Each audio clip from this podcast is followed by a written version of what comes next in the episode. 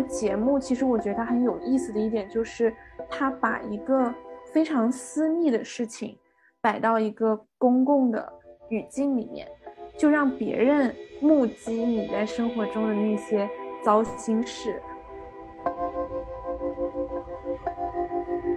其实我觉得最基本的是两个人在一起，日子要比自己过得要好。这是最基本的，这你具体你要读到什么程度，我觉得是每一个人他想怎么搞怎么搞。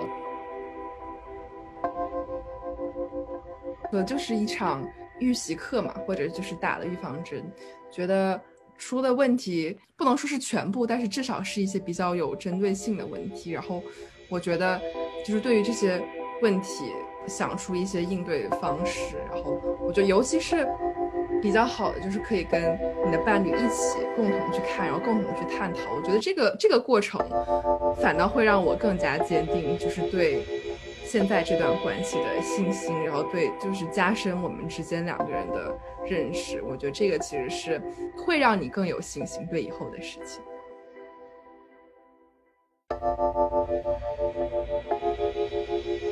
明显的感觉到，他的矛头没有指向婚姻制度本身，就是他其实没有太深刻的，比如说去挖里面的那个性别问题，就是说代际的，然后根深蒂固的这种男女差异，呃，包括这个婚姻制度带来的，很多时候是女性的工作的停滞，嗯，或者是女性作为一个完美的，呃，会做饭、会操持家务的这种女性的，觉得他没有处理这些。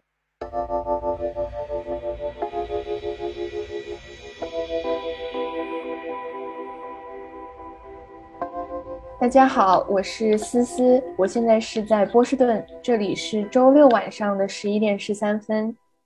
大家好，我是小明，我现在也在波士顿，这里是周六晚上的十一点十三分。大家好，我是芝芝，现在在新加坡是周日早上的十二点十三分。这期呢，我们会接着上一期聊婚恋话题，聊一个叫《再见爱人》的综艺。那可能有不少的小伙伴会觉得很奇怪，为什么我们年纪轻轻的就要看这种离婚的综艺？其实这个一方面也是接着上一期的呃婚恋话题。上一期我们主要聊了为什么年轻人对婚恋话题感到焦虑，然后为什么大家会想要进入一段婚姻。那这期我们就把这个时间调快一点，我们快进到为什么。进入婚姻很多年之后的人会想要离婚，然后从离婚这个切入点，我们能看到什么样的婚恋的真实的情况。然后这一期我们也请到了一个特别的嘉宾，小明要不要来介绍一下？这一期节目我们请到了一个有点特殊的嘉宾吧，就是和我一起看完这一期呃综艺节目的我的男朋友 Nicholas。然后 Nicholas 现在就坐在我的旁边，不如你直接跟大家来打个招呼吧。大家好，我叫 Nicholas，呃，跟小妹一样，我是 MIT 一个 PhD 学生，我是今年是读第三年，读应用数学。对，理科生，我们是两个理工生，但是现在在就是平时闲暇的时候都会看一些可能比较偏更人文之类的一些综艺节目呀，或者一些纪录片，然后也会有一些比较嗯可能哲学方面的讨论，所以我觉得今天我们。嗯，邀请到 Nicholas 来，其实也是想从一个情侣或者和自己的伴侣一起去看一个这样的综艺节目，有什么样不同的体验？嗯，然后我觉得回应直指最开始提的那个问题，就是年轻人为什么要看一期离婚综艺节目？其实这个问题，就是当我们在跟朋友就提到我们最近在看这个综艺，他们很多人第一反应就是啊，你们为什么要看这个节目？其实最早是我妈妈安利给我们的，然后她就说。哦，最近有一个节目，感觉还不错，你们两个可以看一看，这样也有助于对吧？你们去理解一段亲密关系。所以，呃，不知道 Nicholas 你是怎么看待这个离婚综艺，或者年轻人看离婚综艺这件事情？其实有一部分呢，我是觉得有些人不愿意去直接看离婚综艺节目，是因为他们不太想去面对离婚这个可能性。逃避这个可能性其实不不是办法。我觉得，如果想培养好一段长久的婚姻，你得知道这这个婚姻面临的一些可能的危险危机在哪。只有充分了解你这段婚姻能存在什么样子隐患，你才能避免这些危机，才能跟你的伴侣度过一生。对，其实我听了 Nicholas 的解释，我就特别想提供一个案例，这个案例就是我自己。其实一开始听到小明跟思思安利这个综艺的时候，我的内心甚至有一点小小的抗拒，因为我其实对这个冲突是特别的恐惧和想要去回避的。然后一到离婚综艺，不用脑子想也知道里面到底会有多少的冲突，然后很尴尬的场景。然后我们在看这部综艺的时候，确实看到了很多很多令人脚趾头抓地的那种情景。但是我会发现，就是有一点点 push 着自己，看完这档综艺之后，其实会觉得冲突的话不能。总是由逃避来解决，直面它其实是一个更有勇气的行为。而且通过观看这档综艺，其实我们不仅是了解婚姻，更是通过婚姻更了解我自己本身存在的优点跟缺点，以及这种优缺点在人际关系上面的一些体现。然后。可能在整个聊天开始之前，我们要给听众们打一个预防针，就是我们会涉及到很多的剧透环节。然后，如果 没有看过这个综艺的听众的话，可以先收藏，然后等看完之后再继续听我们接下来的聊天。我也就是简单讲一下我，呃，为什么会对这部综艺感兴趣吧。就是其实我自己本身一个远离综艺的人，但是其实我从《再见爱人》这个例子里面是发现，一个娱乐的节目其实是一个很好的引起社会讨论的一个契机。就是我最开始对他感兴趣，就是因为看到很多身边的朋友，还有网上，包括一些小宇宙的播客主播开始谈论这部综艺，然后让我觉得他把。像刚刚 Nicholas 提到的，就是一个大家经常回避的问题，摆到了这个社会聚焦的一个位置。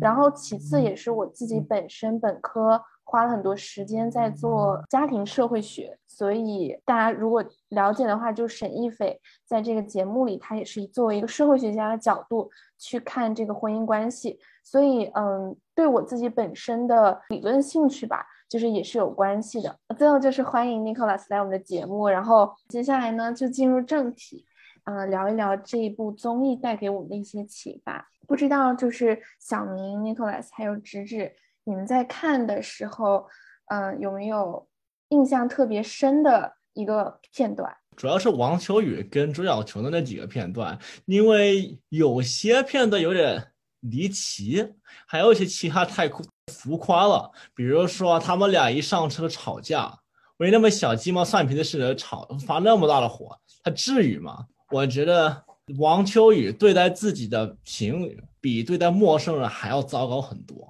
就他的态度明显恶劣很多。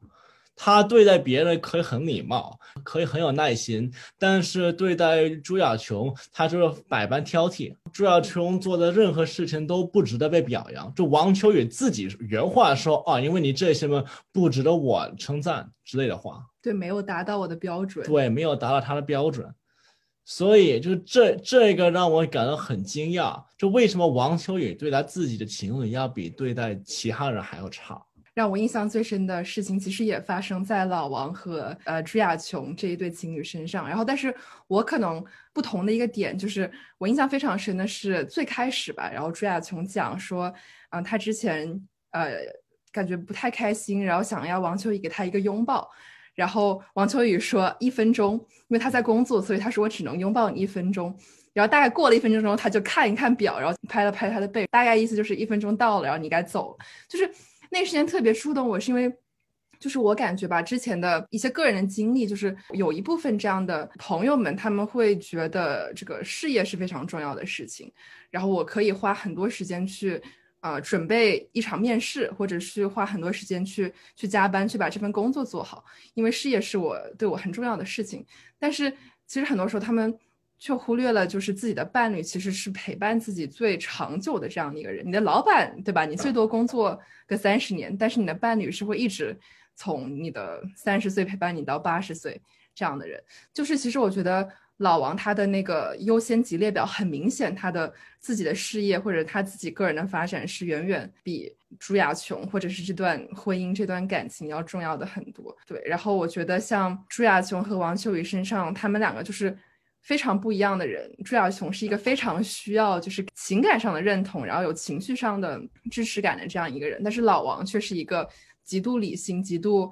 讲究效率，说啊，我觉得我已经没有必要继续再了解你，这样很花时间。然后或者是我是爱你的，但是有的时候爱你太花时间了，所以我就不去做这件事情。对，所以我觉得这个也是一个很有意思的问题，我们之后可以慢慢再讨论。就是一段亲密关系中，就是理性和感性到底应该放什么样的位置？然后如果这两个人是一个很不一样的人，他们该怎么样用？可能沟通或者是其他的方式去协调这个两个人的不同的地方。我觉得小明跟 Nicholas 的感受的分享其实有特别大的信息量。然后在我分享自己最印象深刻的一个场景之前，我想先补充一下对老王跟朱亚琼这一对的一个小看法。就刚刚 Nicholas 提到说，老王他其实对身边的人确实很很好，然后工作上也很负责，但是不知道为什么他对待朱亚琼的那个脾气就真的是糟糕的可怕。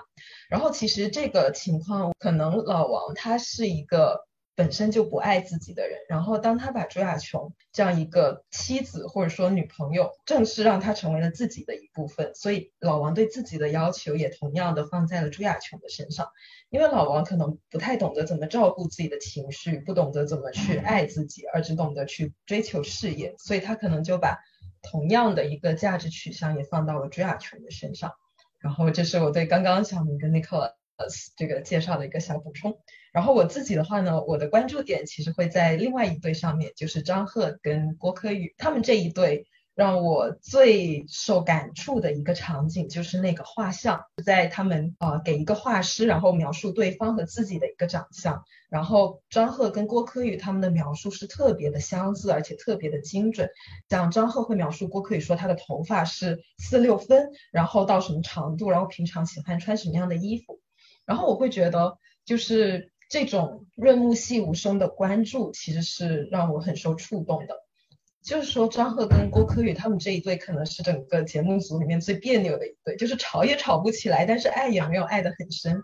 但是我反倒觉得，他们这一对其实是可能相当一部分真实婚姻的写照，就是说。他们在婚姻里面的爱其实有点消耗殆尽，无论是一开始没有多少爱，还是说被琐事呃磨掉了很多激情。但是他们对互相的那种关注、那种亲密感，其实是一直存在的。然后可能他们嘴巴上不承认，但是在那一次画像的场景里面，是淋漓尽致的体现了出来他们对各自的关注。嗯，不知道思思你最印象最深的是哪个场景？既然小明、嗯，Nicholas 和直直都提到了其中两对，那我就讲讲第三对吧。我相信就是大家对童贞洁和 KK 的。这一对儿就是可能都会有一点共识，就是会觉得哇，女生好清醒，然后呃，好有这个爱的能力，然后这个男生呢就好不懂事。当然，我觉得这个事情比表面上看起来呢，可能要更复杂一些，我们之后可以讨论。但无论如何，我印象很深的是他们矛盾比较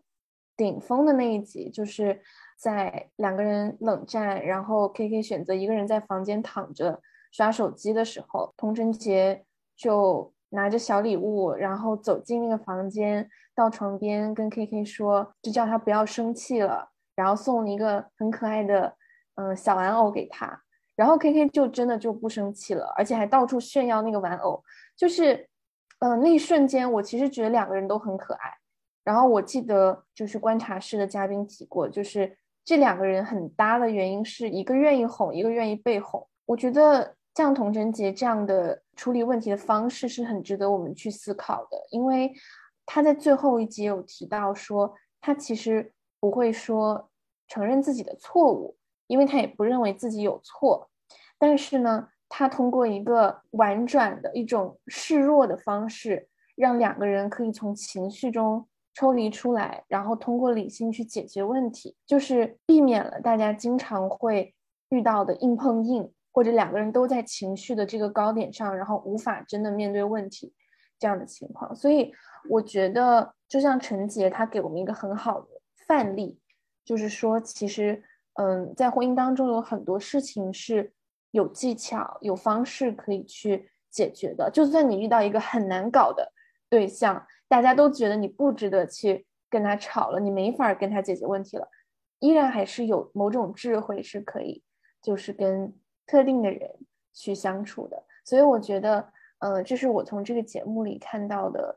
我觉得挺值得思考的一个案例。那这三个例子其实都可以展开讲很多。我不知道，就是大家会不会想回到我们刚刚提到的一些概念里？我其实比较好奇大家是怎么看，就是在一段亲密关系中，嗯，这两个人是否要相似，或者是要不同？因为我记得其实，呃，郭柯宇和张赫。就是他们反复在节目中提到的一点，就是我们两个是很不一样的人，我们什么有不同的生活节奏，但是当时在玩那个游戏的时候，他们又却是最相似的一对。就是那个游戏，嗯，其实就是问了很多原则问题，或者是两个人呃对于恋爱、对亲密关系的一些看法，然后他们就是三对情侣中是最相似的一对。所以，就其实我很好奇，怎么看待这种可能？有的地方不同，然后有的地方相似，然后你们是觉得就是情侣是要相似的好，还是要不同的比较好？这一个问题，我觉得这要看是什么地方相似，什么地方不同吧。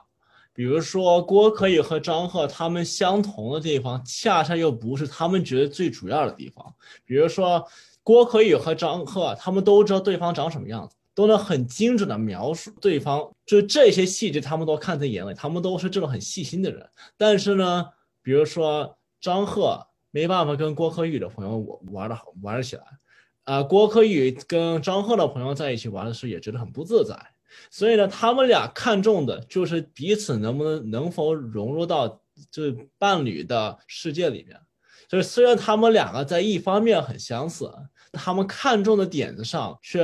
不相似。对他们来讲，找个相似的伴侣固然重要，但是要在主要的地方相似才行。我觉得可能还是要这个大范围上要比较相似，然后小问题上。可以有不同的地方，可能会就是对关系中注入一些新鲜的血液吧。我感觉刚刚小明跟 Nicholas 提到了一个特别重要的观点，就是什么地方是相似的，什么地方是不同。然后其实这个相似的点确实会很影响整个关系的走向。因为我记得沈教授在拿出那个游戏的时候，就是他会有各种不同的问题，然后有些问题是就是情侣给出了一样的回答，他们才能够往前走。但是有一些问题，即使不一样也没有关系，也可以一起往前走一步。就是说，可能在沈教授这样一个学者的眼里，有些问题会动摇到一段关系的根基，比如说到底要不要孩子，比如说对双方父母的一个态度。但是有些问题其实是就相当于是互补吧。就是我们刚刚也提到，老王跟周亚琼他们可能最大的一个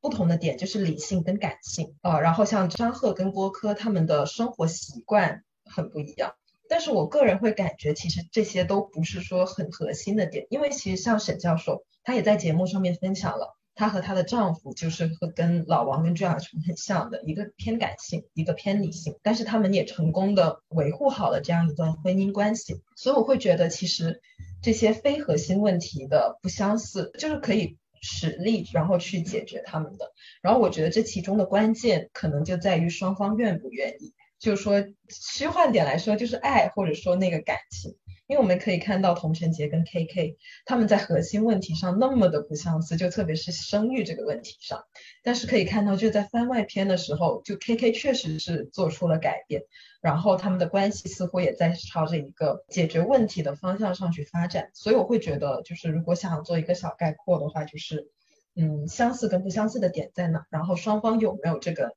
弥合差异的一个信念，然后这个信念的背后可能就是爱。嗯，我很同意这里讲的，包括总结的，就是小明和 Nicholas 的观点。嗯，我想补充的就是，当我在听到就是比如说恋爱是要和相似的还是不同的人在一块的时候，我会觉得这个命题比较尴尬。就这种感觉，就像我在看。呃，沈老师空降的那一期的时候，我其实都比较尴尬，因为我觉得，就像刚刚 Nicholas 讲，你能感觉到有一些嘉宾可能他没有理解为什么我们要这么看重这道题，就是我们在这道题上相似又怎样，就是有这种感觉。然后我之所以会觉得这个问题尴尬，是因为我觉得所有能够走到一块儿而且步入婚姻的情侣，其实他们一定是有。某种程度的默契和共性的，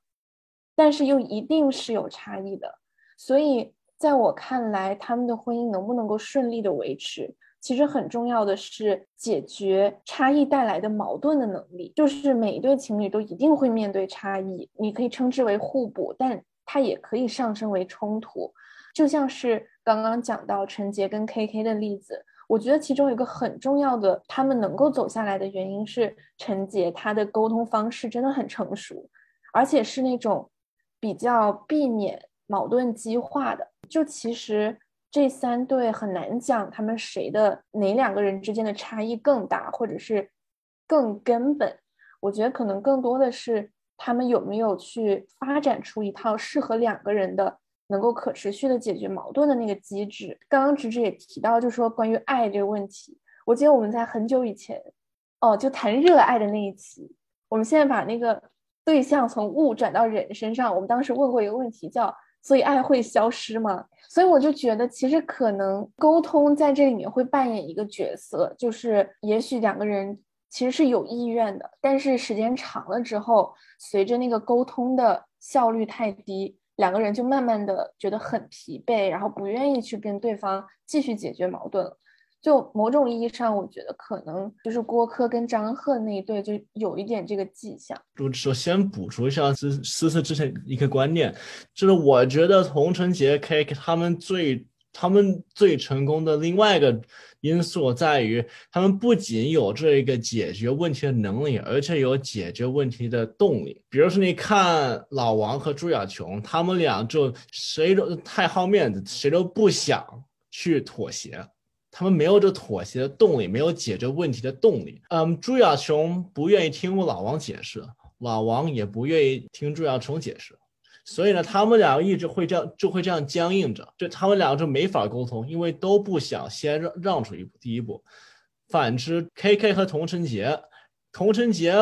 我觉得他之所以愿意跟开开开这样这样工作，是因为第一，他知道开开对他生活带来了什么好处，或者给他生活带来什么快乐。因为开开是一个喜欢让大家一起嗨起来那个人，童晨杰大概是一部分是很欣赏开开的就这个性格。童晨杰应该知道开开的。这个人的性格，他如果不高兴，怎么去哄？凭他所展现出的智慧，他应该知道他怎么做，K K 会怎么反应。所以呢，他可以更有自信的去向 K K 妥协，去先去示弱。我猜他们，比如说像给 K K 买小熊猫或给小玩具的这个场景，这应该不是他第一次做了，所以他应该是很有把握，他这样做是能成功的。他们是有既有这个能力，而且有这个动力去解决问题。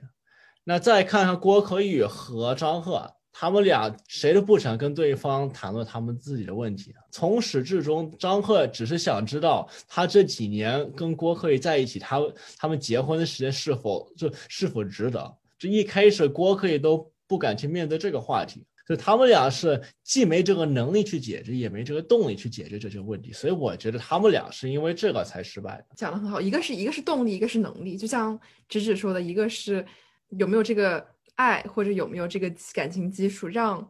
我们有这个动力去解决问题。然后第二个，我觉得就是处理冲突，呃，或者思思之前讲那个处理矛盾的呃能力。对我这里想插一个问题，就是我觉得还蛮有意思的，就是。关于动力和能力的这个二分法，然后有点疑惑，就是举个例子，就是比方说我们在讲，呃，节目当中，像呃老王和亚琼他们没有这个解决问题的动力，然后郭柯他们那一对也没有，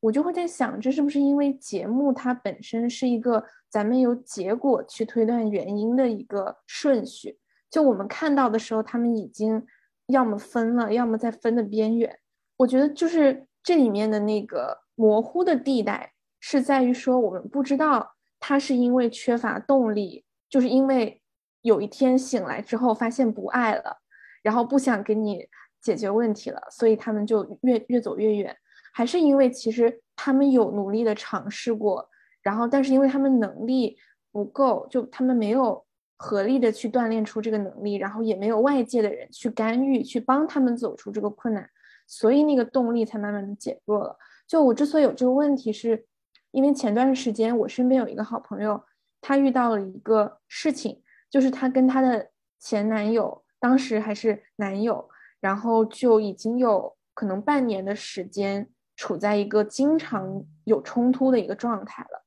然后呢，他当时就跟我聊天的时候就说，他很犹豫自己要不要分，因为嗯，他会感觉有点愧疚。他愧疚的点是在于，他怕自己没有嗯使出全力去挽回这个关系，就是说没有去尝试足够多的方法去改善他们之间的交流方式。所以我的问题就是说，你们会不会想在哪一个节点遇到什么样的问题？你会失去跟对方一起面对和解决问题的动力，还是说这完全是一个情绪和感情去感性去主导的一个决定？其实我觉得思提出这个问题就特别好，就是说动力跟能力。然后我想起来在节目里面他们提到的一个比喻，就是一个冰裂瓷器，就是说，假如说是有能力解决问题的。那可能这些裂纹只是会成为整个花瓶、整个瓷器的一个装饰，但是假如在某一个阶段，那个裂痕已经大到让整个瓶子变了形，那这个时候就是再多的能力可能都没有办法弥补。对，但是我觉得同时也存在一种情况，就是即使那个裂痕没有很大，完全可以弥补，但是双方没有那种感性的东西，想要再去 push 自己和对方去修补这些裂痕的时候，其实也会是一段关系的结束。所以我感觉，其实除了动力跟能力，可能我们还会提到的就是我们在面对亲密关系里面的矛盾的时候，我们做主导的那个感性的一面跟理性的一面。是很很数字化的讲的，那每个人有啊两个情感素质指标，一个是你的解决问题能力指标，一个是你解决问题的动力的指标。这两个指标未必是有关系，可是有有些人可能是非常想解决问题，但是他们不知道怎么去做，可能缺乏经验，可能是呢是吧初恋，然后呢特别爱对方。所以能为他们的情侣做任何事情，但是呢，他们又不知道如何去解决矛盾。可能另外一方面呢，可能会有一个身经百战的一个老爷爷，他可能见多识广，什么样子女人都见过，什么样子矛盾都见过，什么样子问题都能解决，累了。同样，他的能力和他的动力，解决问题的动力可能画不上等号。所以，就每一个人在面临情感方面的问题的时候，可能都要去思考他这两个指标。我再加一个，可能就会有第三个维度，可能是时间。就是很多时候不是像思思前面说的，不是你一觉醒来说我突然没有动力了。我觉得很多时候就是问题在逐渐累加、累加的过程中。所以，就是我觉得，如果对于一对情侣他们有一定的动力去解决冲突。也有一定的能力，就是我们不要求，对吧？你这两个指标都是一百分，对吧？都要最好。但是我觉得一定要在问题就是刚出现的时候，就要比较呃积极的去面对它。因为就是我我个人来讲，我是其实对于面对这种冲突或什么，我第一反应其实是有点有点害怕，就是会觉得啊，这个小事儿嘛，对吧？不要讲了，讲出来就觉得自己有点作。对，但是我我现在其实逐渐有在意识到，而且我们两个之间。就是嗯，很多经历啊，也会就是慢慢让我学习到，就是很多时候，当一件事情还还是小事的时候，就是要把它比较呃心平气和的拿出来谈，然后谈开了，其实就就没事儿了。而且其实每一次解决冲突的这个过程，也是两个人共同成长，然后共同去进一步去了解对方，呃，处理矛盾冲突的方式是什么，然后。以后如何避免类似的问题发生？然后或者是在遇到类似的冲突的时候，该用一种什么更好的办法去把自己心里的情绪或者是呃一些呃想法给讲出来？所以我觉得这个时间也很重要，就是呃不要让这个裂痕就是一点一点一点累积到它已经大到你不能修复的程度，而是要在一个比较可以控的时候用。你现在的动力和能力，然后去把这个矛盾解决好。我刚听完就突然想到一句话，就是关于关系里面的新鲜感。就是这个新鲜感不仅在于我在对方身上能不能源源不断的发现新奇好玩的东西，更在于我们在一起能够创造出什么样的崭新的东西。然后我觉得刚刚小明和 Nicholas 提到的，就是大家。一起来解决冲突。其实每个解决冲突的过程，都是双方在创造独一无二的属于我们这个关系的一个生命历程吧。就是刚刚大家讲那个量变引起质变的那一点，我就觉得挺有启发的。然后就补充一个，为啥我要提那个关于区分动力和能力的那个危险之处呢？就是因为我觉得吧，就从节目里观察来看，挺多人他会把能力的缺失，尤其是自己身上的这个能力的缺失，归因于他失去了动力。但有时候你会觉得他其实处在一个徘徊的路上，比如说雅琼，就是他表面上就是一口咬定我就是不会再考虑跟你。复合，然后就是我们俩之间的矛盾是不可解决的，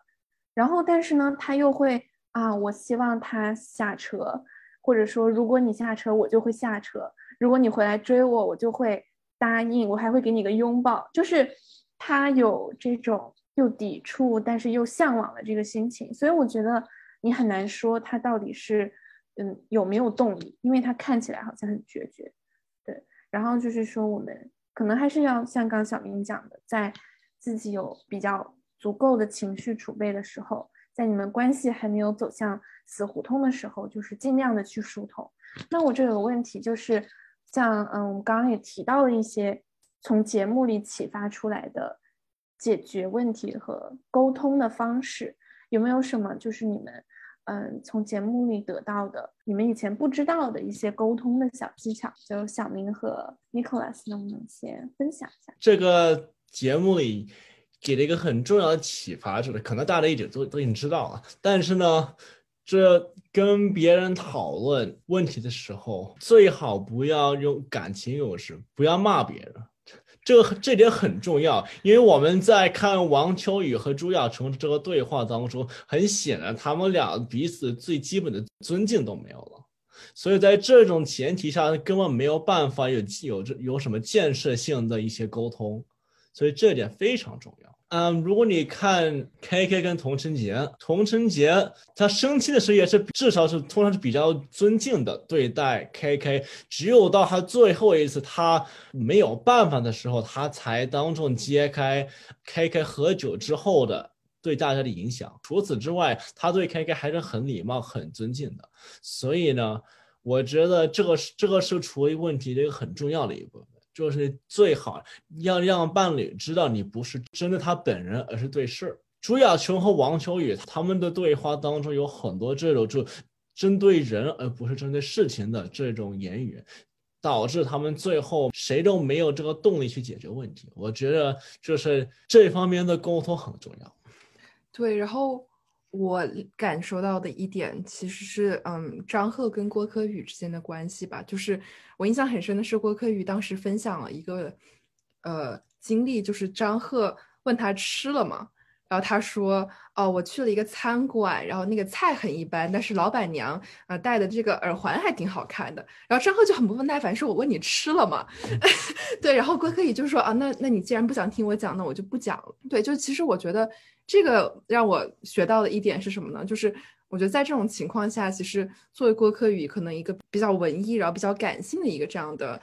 就是这样的性格的话，其实他这样其实挺吃亏的。就他自己其实有很多表达欲望，但是就他就感觉对方没有接受到他的信号，那我就自己就不讲了，就就关机。但实际上，如果我觉得是我站在他的位置，我可能会更把我自己的内心想法再多讲的更具体一点，就是我会说那。啊，我感觉到你有点不耐烦，然后但是也，但是这是我一种给你分享我生活的方式，就我希望你能够多听我讲一下这些，要不然的话，我们之间可能你就会觉得越来越少的话题去聊。对，所以我觉得很多时候对方和你是一个不一样的人嘛，所以你不能用你自己的脑回路去想，别人也一定要。就是他听了我讲这个，他一定要准确的接收到我要表达的意思。就是当你觉得对方哦，可能哎，为什么我讲的那么具体，那么对吧，那么生动形象，他居然就是对我还不耐烦，然后还就是没有完全没有 get 到我的 point，那我是不是可能就要问他一下，说啊，那你你刚才对我讲的，就是你有什么看法，或者是就是为什么呃，我我可能希望你会有更多的一点的回应。对我觉得很多时候就是你要把自己的需求讲得更明白一点。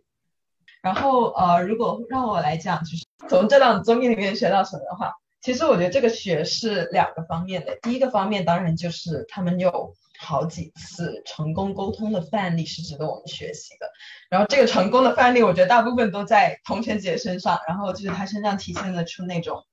自信，然后自信带来的肯放下身段，就他每次去哄。其实如果说自尊心太强的人会觉得，哦，我们吵架了，我首先来哄你，那是不是就是我吃亏了，或者说我，呃，没有那么理直气壮了？但是我在节目里看到的就是童晨杰他有一个很强大的自我，所以他不会觉得主动去哄别人是一种丢脸啊，或者是怎么样，反而他是把重心放在了我想解决问题，所以我先把你的情绪呃哄好了，然后我们再一起面对问题。然后我会觉得这种内心的强大，然后还有策略是特别值得我们学习的。呃，另一个方面，我会觉得从这个综艺里面学到的，可能更多是看到自己身上的问题以及这个问题的根源。就是因为它里面的正面沟通的例子还是比较少，我们更多的是从那种无效的沟通里面看到，啊，他们身上存在什么样的问题，然后我身上或者是我伴侣身上其实也存在？就是我觉得他们。每一对沟通里面都会就或多或少能看到自己的影子，自己在沟通方面做的不好的地方，然后我觉得这是最值得我们去学习的。思思觉得呢？你们三个讲的我都就是脑海中蹦出很多画面，然后有很多共鸣。就是嗯，比如说刚刚就是你们提到就是郭柯那一对儿，然后他们之间显然是有一些交流的障碍的。然后我就想起在节目里面的时候，我就发现他们两个讲话经常是望着别人，就不是望着对方。就每次大家在问他们一些，哎，你你是这么多年，你对郭柯怎么怎么看？然后张赫就会望向那个提问题的人，然后从来就不会去看郭柯。郭柯在回答问题的时候。他可能一直否定他们俩之间有过感情这件事，嗯，然后但是他也不会看向张赫，就是他们俩给我的感觉就是可能没有两个人好好坐下来面对面的沟通过，所以这个节目其实我觉得它很有意思的一点就是他把一个非常私密的事情摆到一个公共的语境里面，就让别人目击你在生活中的那些糟心事。然后这种这种经验是很神奇的，然后也让我觉得说，那我们其实，在面对我们的亲密关系的时候，是不会有第三个人旁观的，而且我们在去跟我们的闺蜜好友去形容这件事情，去寻求建议的时候，我们其实也是带入的我们的情绪和视角，所以这一点对我的启发就是说，有的时候可能这件事情真的不能依靠外人。就在我们实际处理的时候，那就真的需要你去理性的直面对方，然后把你的需求和你的态度给呃表达清楚。然后直指刚刚讲的关于那个童晨杰的自信，就让我联想到了，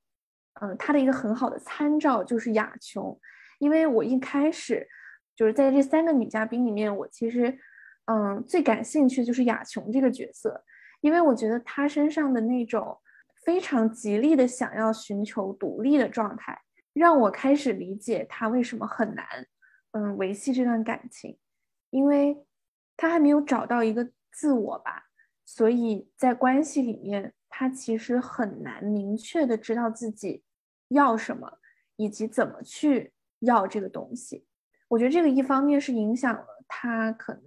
处理问题的方式。比如说，如果是陈杰遇到问题，他会直接自己的去，呃，提出一个策略，就是不光是我要解决，而且是如何解决。但雅琼她就是，嗯，我要跟你分开，我只要跟你分开了，我就避免处理，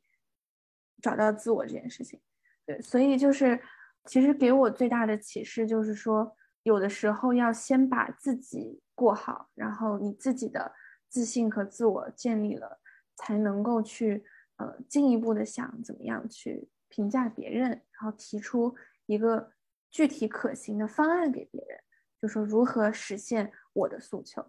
对，所以串联起来的话，就是说有了刚刚小明你提到的，你去提出一个需求的这种沟通方式，再加上直指说的，你要有信心去 propose 一个方案，一个如何实现你的这个需求的一个方案。这个问题就是能够更好的解决。其实，嗯，思思最后讲的好像也，嗯，也提到我原本想想补充的，嗯，就是说，嗯，朱亚秋好像就在他这段感情，他目他目标不是很明确，就一方面总想闹着跟老王分手，一方面又一直希望从老王多得到一点关注。比如说呢，他一方面很就很决绝的说啊，我我一定要跟他分手啊，呃什么，这可能是我们最后一次晚餐的之类的这种话。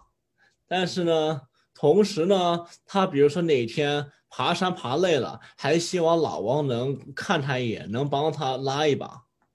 或者呢，他哪天他要是跑自己跑丢了，他还希望老王能过去吧，能过去嗯去安慰他，去找去找他，去关心他。所以他一方面想摆脱老王，一方面又希望老王给他一些关注。他这些举动的目的是很嗯矛盾的。但是你相反，你看到童承杰，他的目的目标很明确，就是先把 K K 哄开心再再说。他为了他的目的，就可他可以放下自己的面子，他可以先。先示弱，先买个小玩具，他都他都无所谓，因为他在乎的不是他怎么去做，而是他能能否成功。然后呢，在这个节目当中，通常有什么问题，都是开开被童承杰哄开心，因为童承杰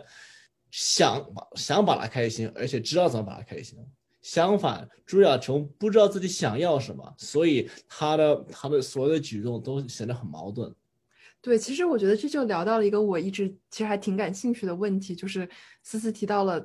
独立和自我，就是在亲密关系中的到底有多重要。就其实，因为我我感觉我们三个应该都算是比较有自己想法的，嗯，女生。对，然后我觉得我们也是其实蛮习惯于独自一个人去面对一些事情，或者是处理一些问题。所以其实。到我这边，我那个问题更是，就我觉得我什么时候应该去更加依赖呃我的伴侣，然后或者呃什么时候我应该是维持我的自我，然后或者是就自我和这个亲密关系之间会不会有一些张力？对，其实我还挺好奇，Nicholas，就你希望你自己的伴侣，就亲密关系里的伴侣是是独立的吗？还是或者是你希望是有一定的，就两个人是相互依赖的一个这样的状态？其实我觉得最基本的是两个人在一起，日子要比自己过得要好，这是最基本的。这你具体你要读到什么程度，我觉得是每一个人他想怎么搞怎么搞。所以呢，对于有些人来讲，他们可能喜欢更独立一些。比如说有些人，他们可以不跟他们的伴侣的朋友一起出去玩，他们可以自己跟。不，A 跟 A 的朋友玩，B 跟 B 的朋友玩，然后他们有空的时候周末出去看个电影之类的。有些情侣这样生活是没问题的。其他的情侣呢，喜欢，嗯，就是每每时每刻都在一起黏着，这也没问题。只要只要看这这一对情侣他们自己喜欢怎么样。所以，据我觉得，这一个亲密关系当中，两个人有多么独立，这个问题是由这两个人去决定的。其实我觉得我们刚刚是从呃朱朱亚琼跟老王这一对，然后延伸开来聊到了自我在关系中的重要程度。我我会觉得朱亚琼跟老王他们身上有一个很大的问题，就是亚琼在跟老王在一起的时候，他的自我可能还没有形成的特别完善。因为我记得在节目里面他们也提到，亚琼是十九岁就认识了老王，并且跟他一直在一起，而当时老王是比他大十岁的。也就是说，很可能朱亚琼他身上的一些特质，甚至都是老王塑造的，或者是一直处在老王的影响当中。所以，其实我在看那个综艺的时候，会觉得有时候老王像是他的爸爸，然后朱亚琼就像个叛逆的小孩，说：“嗯，我要离开家，我要离家出走，我要就是像个叛逆期的小孩，我要找回我的自我。”但是另一方面，就像思跟小明说，他又很依赖老王，就是比如说帮个什么忙或者怎么样。所以我会觉得。可能在这个当下，他选择跟老王保持距离是一个合适的选择，因为一个小孩真正的想要活出自我，他可能没有办法避免的要先跟家分离一段时间，跟他以往依赖的那个人分开一段时间。然后我觉得朱亚琼这个人身上最有意思的一个地方是，他在节目当中是有所变化的。就我觉得可能六个嘉宾都或多或少有一点变化，但是朱亚琼我感觉是变化。比较大的，他就从一开始想要就控诉老王，然后呃就希望老王给个说法，然后特别是一开始的拍那个离婚照，就那段我觉得特别的像偶像剧。然后到后来他有就是逐渐反思自己的一些行为，然后我会觉得真的像是一个小孩子，然后在一个呃寻求自我的过程当中。不过我觉得两呃两个人要在一起的一个一个前提是每个人要先能自己过好自己日子。对，比如说朱亚琼很明显没有，他就没有很充分的自理的自独立生活能力，很多东西他需要老王，他需要王秋雨去帮他解决。比如说呢，好像说他们旅行是带东带东西不是吗？朱亚琼好像需要老王去检查东西带全了没有之类的东西，所以他很多很生活上面很多细节细节他都依赖着老王，所以呢，他在自己没有办法自己生活之前是很其实是没有这个资格去要他所谓他想要的独立。他想活他自我，他目前还没这没这个资格，可能是跟他在他跟老王在一起的年龄有关系吧，因为毕竟是十九岁之后在一起，至少我觉得极可能是他是第一个长期的这种恋爱关系，所以他可能一开始形成了这种习惯，之后就没人再摆脱这种习惯。所以呢，朱亚成要是一开，他可能比如说晚个五年、十年认识老王，先学会自己生活，那之后的结果可能会很不同。然后特别有意思的一点就是，假如说他已经有了自我，可能他跟老王就不会在一起了。刚刚 Nicholas 讲到的那种关于亚琼没有独立生活的能力，所以造成了他在感情里面的一个依附于对方的这个状态。就我我的第一反应是，就可能首先。我觉得老王也有责任，就是你看他在节目里会不停的提说，只要他需要，我就会帮他。嗯，他生活上所有的事情都是我在帮他，就他也没有觉得这是个问题，而且他一直把亚琼当成一个小孩儿，并且就是认为自己欣赏他身上那些小孩一样的特质，但是他没有意识到说，其实这样子他们之间的关系会出现一个倾斜，就是两个人就不太平等。嗯，就变成老王觉得自己有一点点这种家长一样的这个姿态，所以他们的沟通也会出现障碍。然后还有一个事情就是，也是刚刚 Nicholas 有提到说，这个两个人在一块儿，就为啥有独立自理能力的人，有强大自我的人还要找对象呢？就是说你们两个人的日子要比一个人过要好，这是一个基本的判断，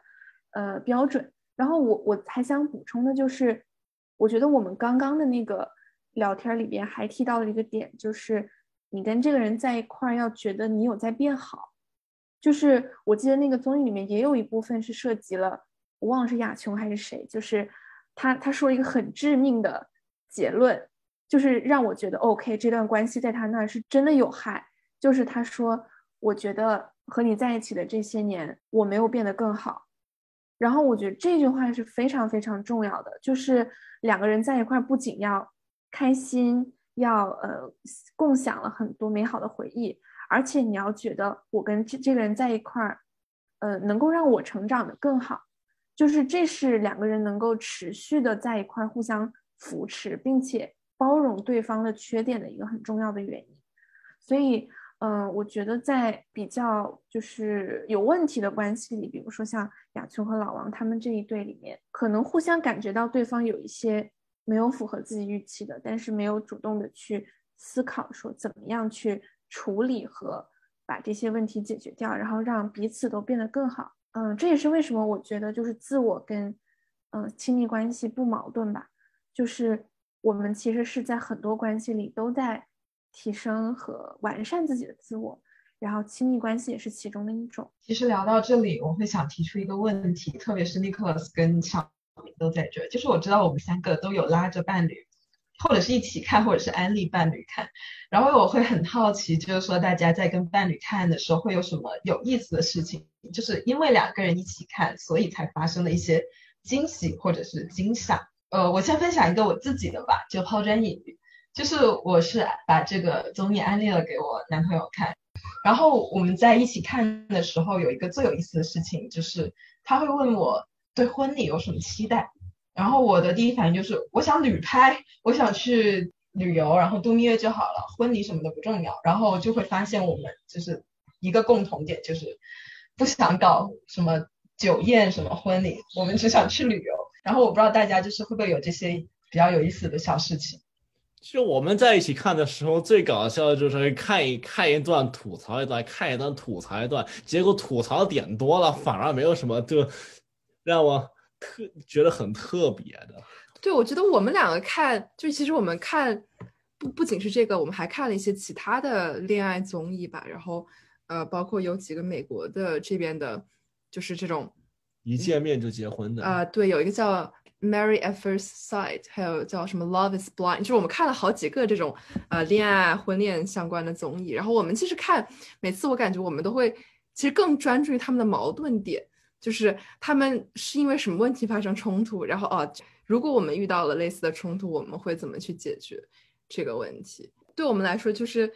算是打预防针，或者是提前演练一些，就是有可能。遇到的问题吧，然后包括其实它里面有一些，呃，有其实两个环节都是有那种互相问问题，然后互相答的嘛。然后那些问题可能会包括一些就是原则问题、底线问题。然后我们经常就是呃一起看，然后就暂停，然后互相问对方你怎么看这个问题。然后不过其实我们因为我们很早就。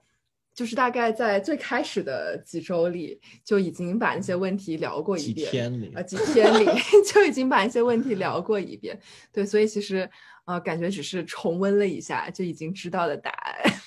有点像复习。对对，复习一下，然后就嗯，感觉就是原则问题还是应该早聊。嗯，这是我的观点。就我们我们很早就把那些重要问题先先过一遍。对，我同意。感觉小明和 Nicholas 已经是。高段位选手了，所以在看这个综艺的时候，有一种上帝视角。你们这些伎俩我都已经知道了，对，然后，然后再加上你们沟通又很及时，所以可能就是不会有太多的这个信息错位。就是啊，你是这样看的，哎，我跟你完全不一样，就可能比较少这样的情况。对，然后我自己的 case 的话，我就是，特别是我觉得那个三十六题还挺值得，呃，就是。伴侣一块儿去回答的，因为那个三十六题虽然我还没有做完，但是我感觉呢，它是一个很好的帮两个人去，呃，同步你们对各自的对对方的期待。就比如说刚刚直直有有提到，就是男朋友问你啊，想一个什么样婚礼啊这种，我觉得其实现实中的话，你提这个问题有点尴尬，就是显得比较刻意。但是有这个三十六题，而且又。显得非常科学嘛，然后你们就可以，呃，很认真的坐在一块儿，一起去，呃，构想你们未来的生活，然后去，呃，同步你们两个人脑子里对你们这段关系的期待，然后去防止那个需求错位，就一个人想要的跟另一个人真的很不一样这种情况。回忆一下思思提及到个三十六问题这个点，我觉得其实情侣之中就是。平时不太愿意去聊这些问题，可能一方面也就是怕去面面对一些比较复杂或者一复杂的一些问题，还不就逃避嘛？就像为什么很多人不太想看综艺节这种离婚综艺节目一样，不想去面对这种问题。所以呢，就问，比如你突然就问你伴侣，哦，你喜欢要什么样子的啊婚礼？就这样的问题有错吗？没有。能有什么有能有什么其他的用意吗？也没有，只是普普通通想知道你想要什么样的婚礼。只不过因为这个话题不被大家当成为正常的一种就两个人正闲聊中应该有的话题，所以显得有点尴尬。但是其实如果两个人是一从一开始就是奔着我要我要了解我的伴侣这个角度去出发，那问这个问题就变得很自然了。所以如果两个人是抱着多去了解自己伴侣的，从这个角度出发，那么不需要这个三十六问的这种契机也可以问。对，然后有一个我觉得我自己一个人看不会有的有意思的观察，就是我发现他会不按节目组的意图去看这个呃综艺。就比方说我在答题的时候，我其实会呃把重把注意力放在嘉宾都是怎么去回答这些问题的。就他们的内容是什么，他们的答案是什么？然后呢，他就是呃，突然说，哎，你看这个人，他就不是抱着解决问题的心态来的。他在看到对方回答了这题之后，马上就转头去看下一题的那个题干。就我在想，为什么你会观察到这种东西？我觉得这种观察也是挺有意思的。就是，嗯，因为我们都知道这个节目它其实加了很多，就是导演组希望你去思考和看到的东西，包括很多那个字幕啊，然后很多这种，我很想吐槽的就是它的那种无限回放环节，就是两个人一旦有什么。亲密举动，或者是有什么奇怪的反应，就会开始无限循环那个画面，然后你的注意力就会被那个带跑。然后，但是我觉得有很多东西，有很多细节是节目没有强调、没有呈现出来的，就是能够跳出这个框框去看这些人他们的举止啊、神态啊、他们的态度啊，我觉得这个也是一个挺有意思的视角。其实刚刚就提到了我们挺想聊的一个话题，就是。能不能在呃赞美他的基础上再批判一下这个综艺？就是呃无法否认，就我觉得至少是婚恋类综艺里面我能看下去的一档。然后，但肯定他在拍摄的过程里面，然后呈现的方式这方面也有我们很想吐槽的地方。而我自己想吐槽的一个点，就是他们很喜欢把一些小动作放大，就是比如说。张赫跟郭柯宇那对儿，就是可能他们之间一些什么眼神或者是一些小动作，其实是自然而然的，可能没有太大的含义，但是就会就我觉得可能也是节目组的有意安排吧，就很想营造出一种他们还在爱着对方的那种氛围。就是我在看节目的过程中，我能感受到这种道，就是明明他们两个已经心如止水，但是不知道为什么就是有被营造出来的一种感觉。然后我不知道。小明、尼克、还有思思，你们有什么其他想吐槽的地方？我觉得我可以先快速回应一下直指那个，就是关于他们显得特别感性，就这也是我一开始对这个综艺最就是观感不太好的一点，因为很多人都在推荐嘛，然后我就想说那一定是一个高分综艺，然后我去看的时候，结果我就想怎么这么抓马，尤其是就刚开头的时候呢，他就为了抓住大家眼球，就是。放很多这种两个人明明可能只是互相对望了一眼，但是节目组可以把它分析成就是这个眼神中带着恨意，还是爱意，还是不舍，还是纠结，就是通过那些字幕去强行解释。但是我又想说，其实可能是节目的效果吧，就是因为这三个人其实他们都不是就是某一天遇到了矛盾，就他们的矛盾已经积累了很久，所以已经处在一个。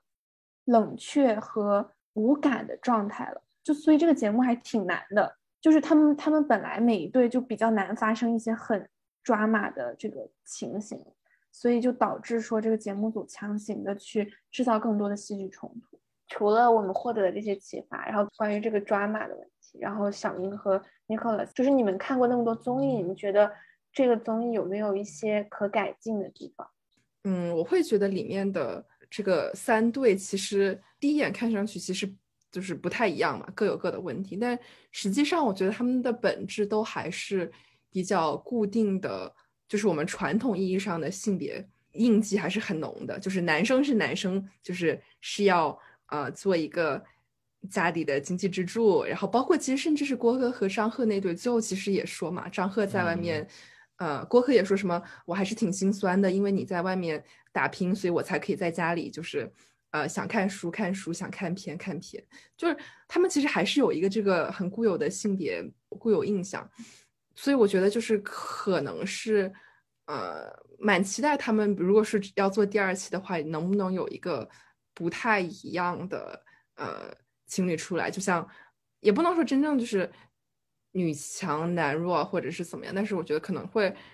看到一种，呃，或许是更平等的一个这样的性别观念。因为我觉得，特别是我们二十多岁，就我们我们这一代的，呃，年轻的朋友们，可能会更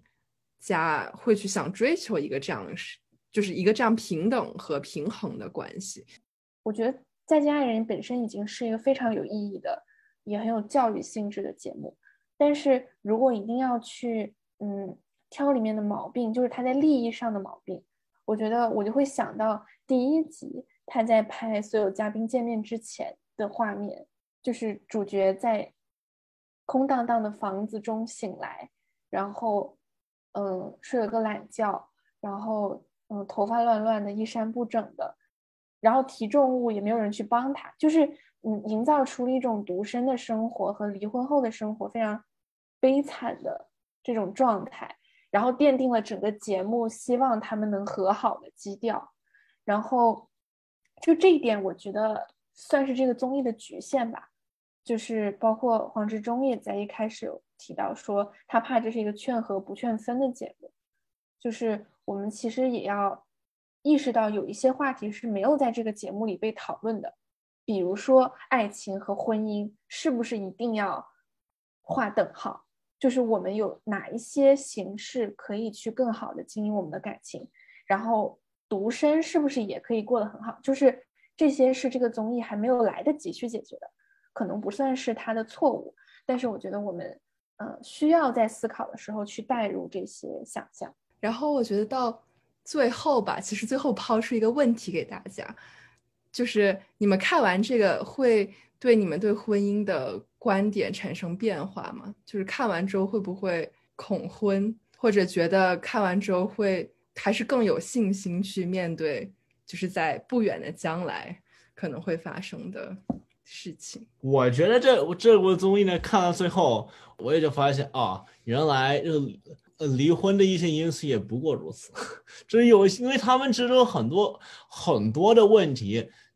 其实都是沟通是否有效，我觉得他们可能是没在确定关系之前就没有建立好最健康、最有效的沟通模式。反正这三三三个情侣当中，他们最最大的问题就是这个。所以呢，我看了这部剧之后，我反而可能更加确定，就是对自己日后步入婚姻，好像还是挺挺有信心的。嗯，对你有信心就好。对我有信心就好。对。我也是，我觉得就感觉就像之前说的，就是一场预习课嘛，或者就是打了预防针。觉得出的问题不能说是全部，但是至少是一些比较有针对性的问题。然后我觉得就是对于这些问题想出一些应对方式。然后我觉得尤其是比较好的，就是可以跟你的伴侣一起共同去看，然后共同去探讨。我觉得这个这个过程反倒会让我更加坚定，就是对。现在这段关系的信心，然后对，就是加深我们之间两个人的认识。我觉得这个其实是，嗯，会让你更有信心对以后的事情。我其中一个收一个收获就是，就通过看这个综艺之后，就就我现在就意识到，说两个人遇到一些小的问题，你先尽量的趁早去把这个小的问题去解决掉。像小明之前讲的，就不要让它变成个更大的问题。看了这部综艺之后，就是我们意识到了沟通有多么重要。那么，即便你怕你说出这个问题之后，你伴侣可能会不不舒服，但是呢，这一点现在的这一点的不舒服，要比将来的很不舒服要要好很多。对，直至何思思呢？我觉得这个问题十分的难回答。刚刚小明提的问题是对婚姻的看法发生了什么改变，但是我必须要很诚实的回答，就是我对婚姻一开始是并没有看法的，就是我对这个比较庞大然后又复杂的命题会存在一些畏惧，就是我会觉得，反正现在还年轻嘛，那婚姻的这个态度，那我能不能等到二十五岁、二十七岁之后，我再会再去很认真的考虑？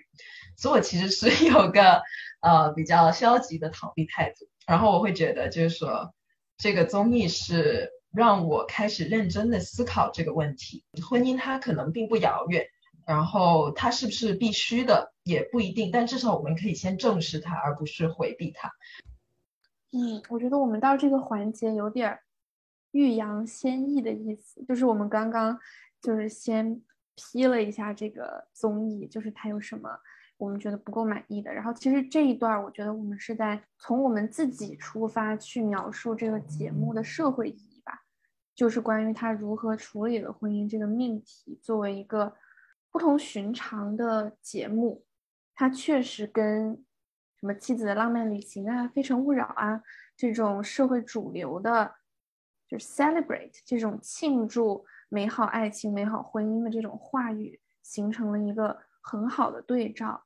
嗯，所以我觉得我看完也没有恐婚，然后嗯，也会觉得我能够更有信心的去看待这件事情，是因为我觉得这个跟某种意义上跟节目的处理也有关系。就是我能很明显的感觉到，他的矛头没有指向婚姻制度本身，就是他其实没有太深刻的，比如说去挖里面的那个性别问题，就是说代际的，然后